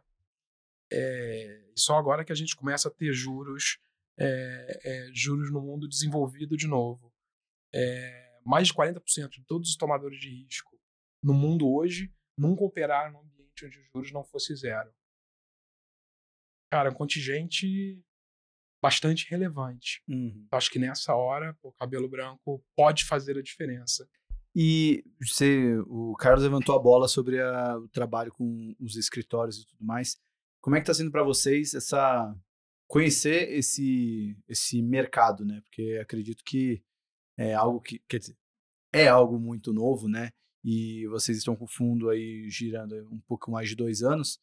É, como é que está se adaptar a esse, esse novo mercado? Eu já vou voltar para a parte do consenso, mas primeiro eu quero saber como é que está essa relação com, com, o escritório. Eles entendem o fundo de vocês? É, como é que fica no momento como esse competindo com o CDI, com a renda fixa, vocês oferecerem o fundo de vocês? Sabe uma coisa assim, quem tem mais tempo de mercado, no meu caso, o caso do Bruno e tal, é assim, a revolução que a gente teve ao longo dessa última década aí é algo assim impressionante, né? É, eu, assim, eu, eu fico muito feliz quando vejo o programa de vocês, os podcasts e tal, porque eles me poupam um trabalho que eu nunca gostei de ter, que é ter que falar com os outros, né? Então eu sei o que os outros pensam vendo o programa de vocês, né? Tem que pegar o telefone, ligar pro cara. Eu acho muito chato conversar com os outros, cara. Entendeu? Até quando você tá vendo o cara tá falando só bobagem, você desliga e acabou, entendeu? Então. Pô, é... queria saber depois quem é os que falam bobagem. Né? já, já se entregou. Deu onde, deu onde, deu. Esse aí vai só para os é. assinantes do marketing, não, brincadeira. É... Não, mas assim, então, você teve um, você teve um, assim, um crescimento dessa indústria bizarro, assim, é, é, a velocidade que a informação flui hoje é, é impressionante, acho que o trabalho de vocês, o trabalho dos escritórios de assessoria, tá? então, assim, a qualidade, é claro, tem um ou outro que, que, é, que, não é tão técnico e tal, então você tem que fazer mais um trabalho de beabá ali e tal, mas eu vou te falar que eu tenho ficado bastante surpreendido, assim, com, uhum.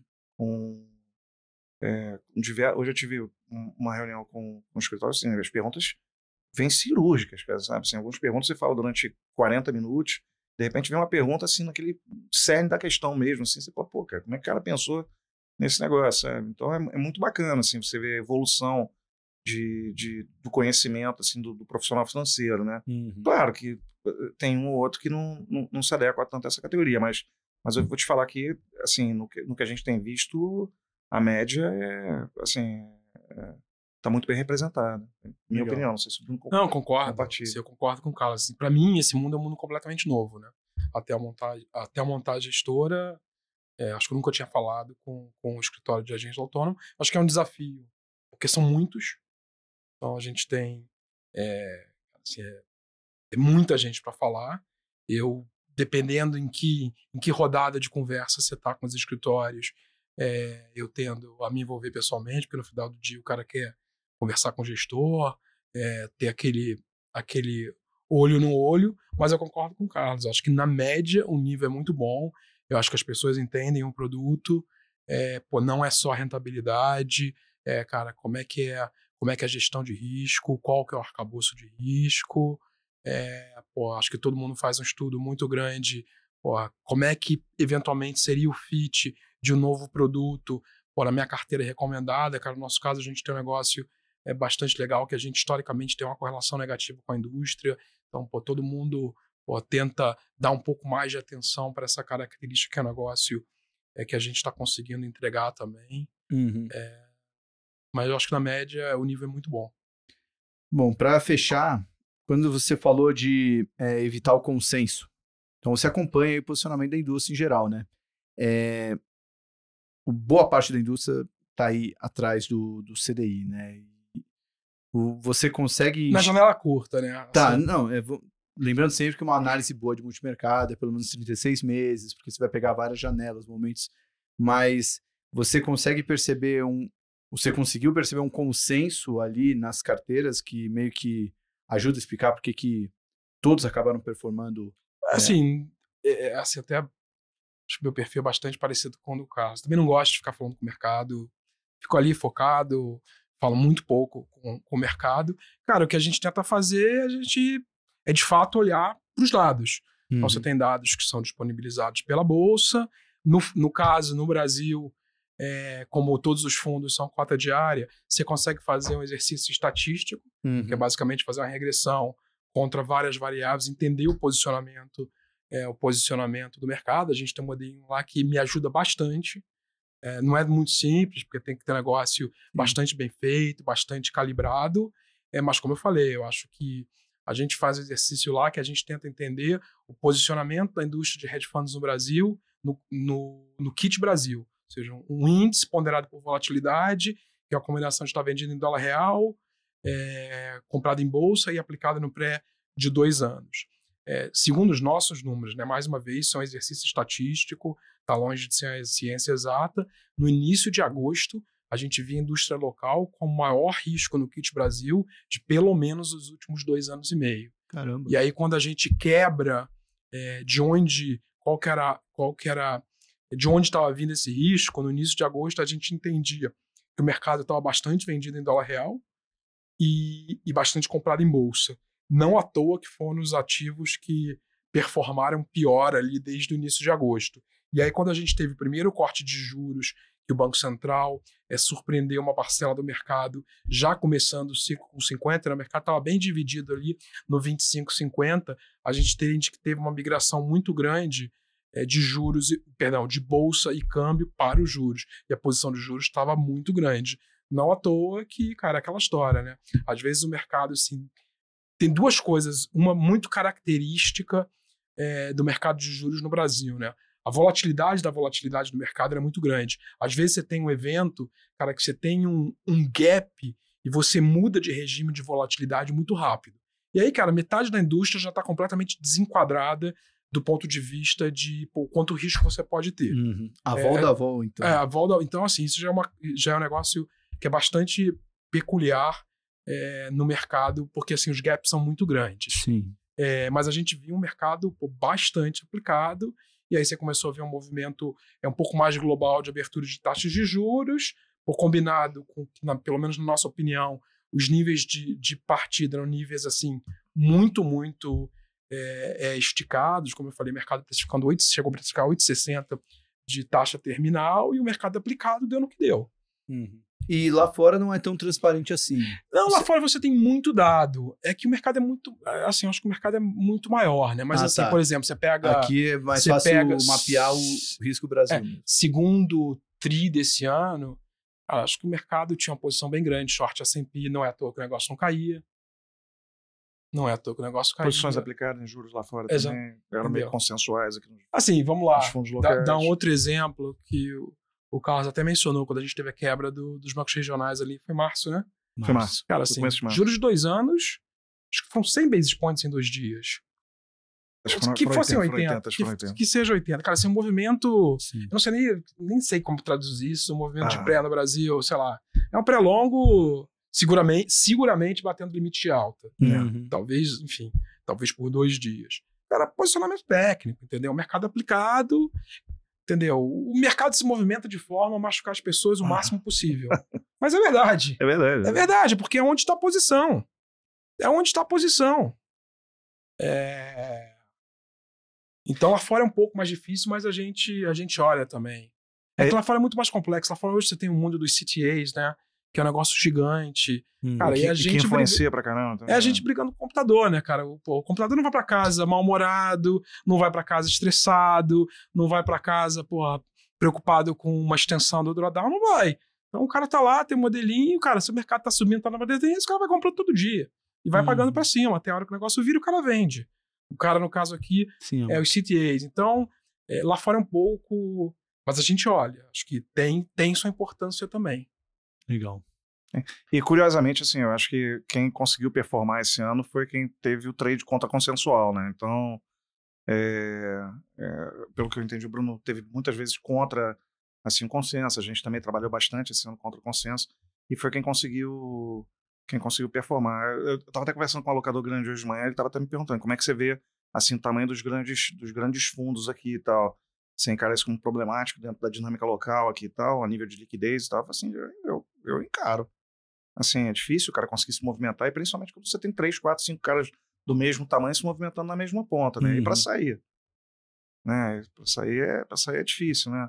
Não que eu quero vender essa agenda da gente, que tem um fundo menor e tal, mas, mas, é, mas é fato, né, cara? A gente consegue se movimentar com uma velocidade muito maior do que um, do que um elefantão ali e tal. É, é difícil, a vida dos caras é mais difícil. Por isso que eu acho que eles começaram a exportar muito do risco lá para fora, por causa da questão de liquidez, né?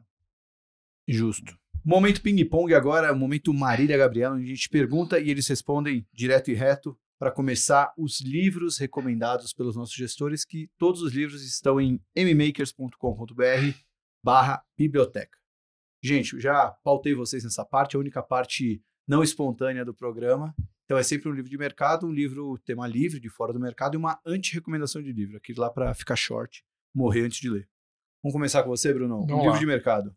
Cara, eu vou, eu vou, eu vou falar um clássico que eu li pela primeira vez há uns 20 e poucos anos atrás, né? Logo que foi lançado, e eu reli é, algumas semanas atrás, que é When, Ge- When Genius Fail. Eu Boa. acho que assim, eu acho que é um livro que te ensina muito do que você não deve fazer é, no mundo de gestão, que começa pô, pela arrogância do time, a falta de disciplina na gestão de risco, o excesso de alavancagem. Em algum momento, os caras tiveram que contar com a sorte para tentar sobreviver. Então, para mim, é, acho que é um livro que todo mundo deve ler. Excelente. E você, Carlos? Cara, eu, assim, o Engineers Fan é um clássico mesmo, Hum. assim, eu já li diversas vezes. Mas tem um livro que eu li agora há uns dois anos atrás, um ano, dois anos atrás, muito interessante, chama-se Man for All Markets, que é a história do Ed Thorpe, né, que é um, é um matemático que desenvolveu aquele método de contagem de cartas, lançou um livro chamado, ah, é, como é que é? Beat the... Não é Beat the Casino, não, é the Dealer, né, e depois ele, ele foi expulso dos, de todos os os cassinos de Las Vegas, aí ele falou assim, olha, eu tenho que botar esse negócio para funcionar, ele começou a desenvolver, assim, os mesmos conceitos matemáticos para poder operar debêntures conversíveis em, em- no mercado, e ele lançou o, o Beat the Street, eu acho, um negócio desse, e, assim, o curioso, assim, é, o Bill Gross, ele, que era o, o The Bond King aí e Uhum. tal, né, é, ele falou que ele sofreu um acidente de carro, teve que ficar internado um tempão, que ele leu o the Dealer lá e tal, ficou viciado foi para Las Vegas para É testar e conseguiu, né? Ganhar dinheiro, né? E O cara que apostava virou trader do mercado. Virou um trader do trader. mercado virou pois é, que loucura, né?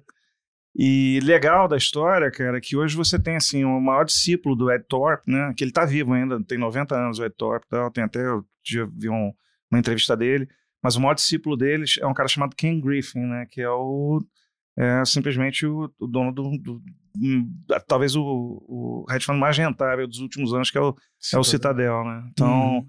assim, é uma aula é, muito bacana Que e eu recomendo.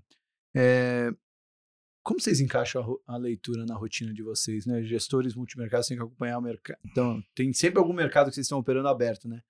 Como é que vocês colocam a, a leitura na rotina? Cara, livro, assim, research é durante o dia mesmo. Não, mas às livro. vezes livro é à noite em casa ou mais no final de semana. Legal. É o meu fim de semana e férias. Assim, Férias, férias, eu férias sempre levo dois livrinhos ali pra ler. Minha mulher gosta de acordar mais tarde, cara, então é o tempo que eu tenho, eu acordo muito cedo.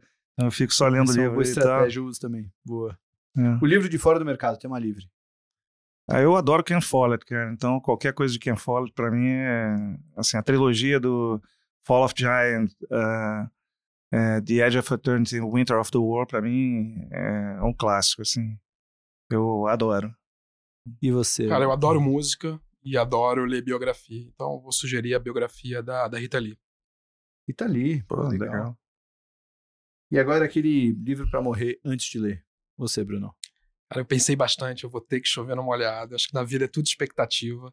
Um livro que eu comecei a ler com a expectativa na lua, Ray Dalio. Princípios? Princípios de Ray Dalio.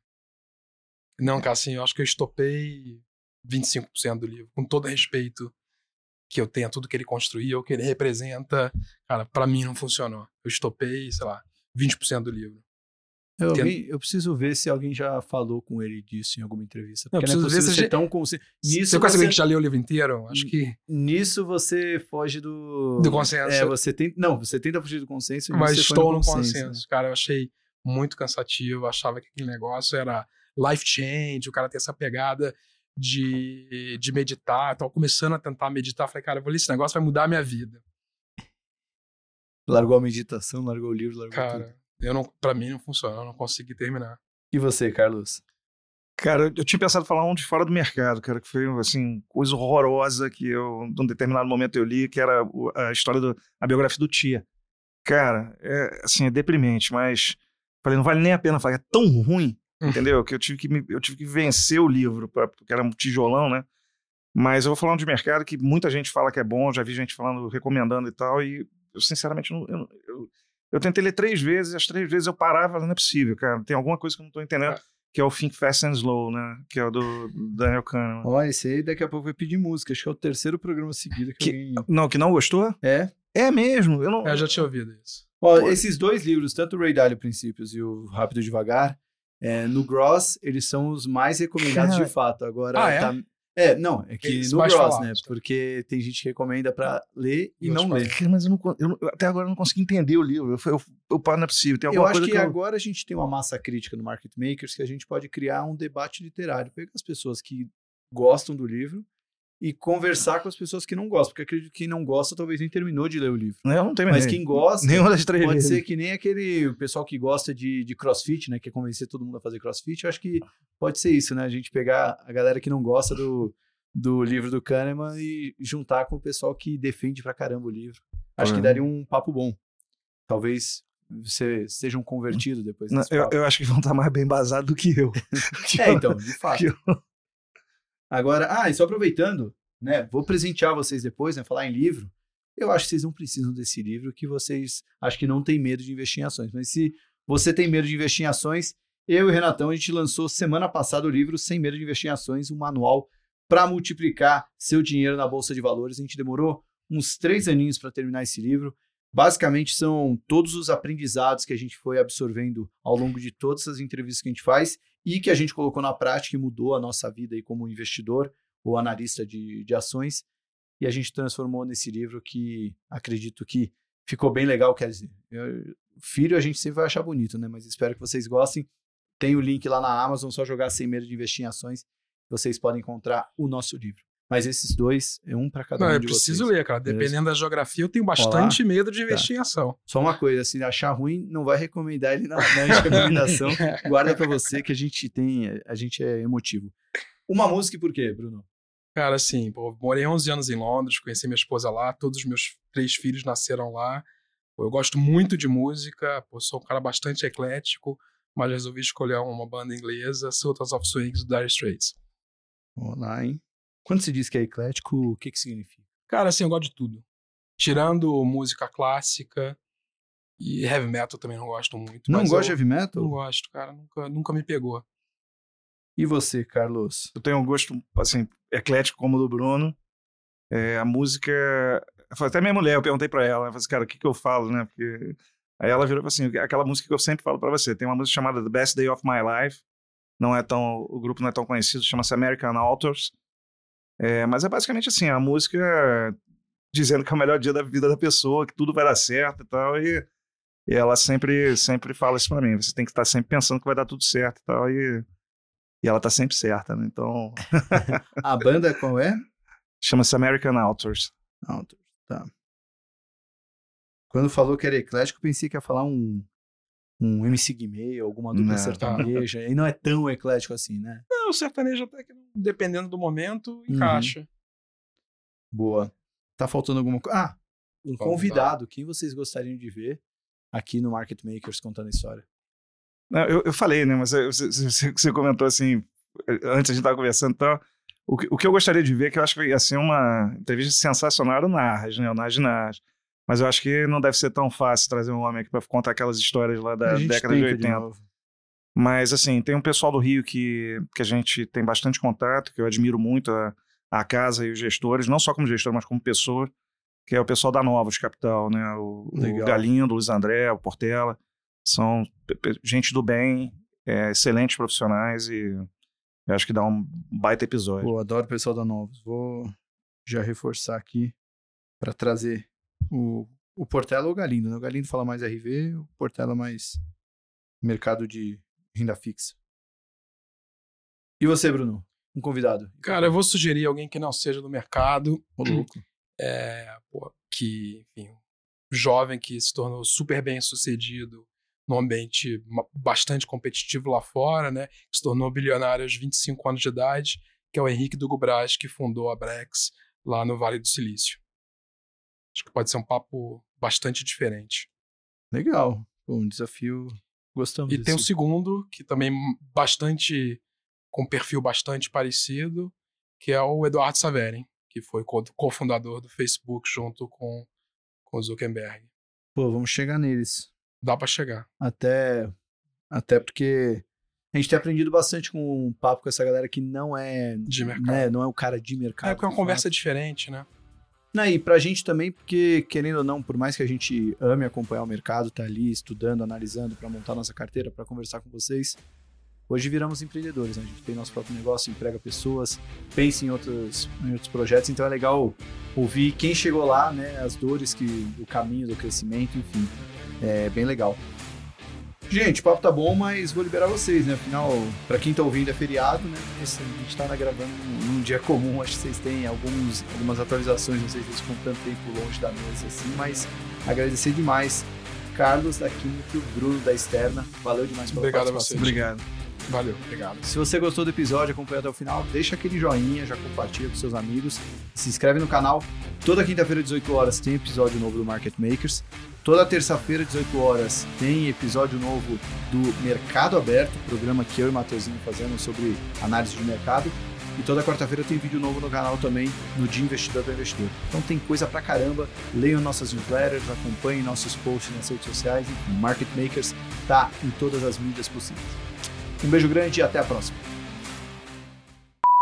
O Market Makers é um podcast no qual convidados debatem sobre teses de investimentos e macroeconomia. As teses e assuntos debatidos têm como objetivo único fomentar a educação financeira por meio do compartilhamento de opiniões e experiências de especialistas da área. Por isso, não devem ser encarados como recomendação de investimentos aos seus ouvintes. Para receber recomendações oficiais dos nossos analistas, acesse a comunidade Market Makers, que é o canal onde disponibilizamos relatórios de análise e nossa carteira recomendada de ações. Clica no link que está na descrição desse episódio para saber como participar.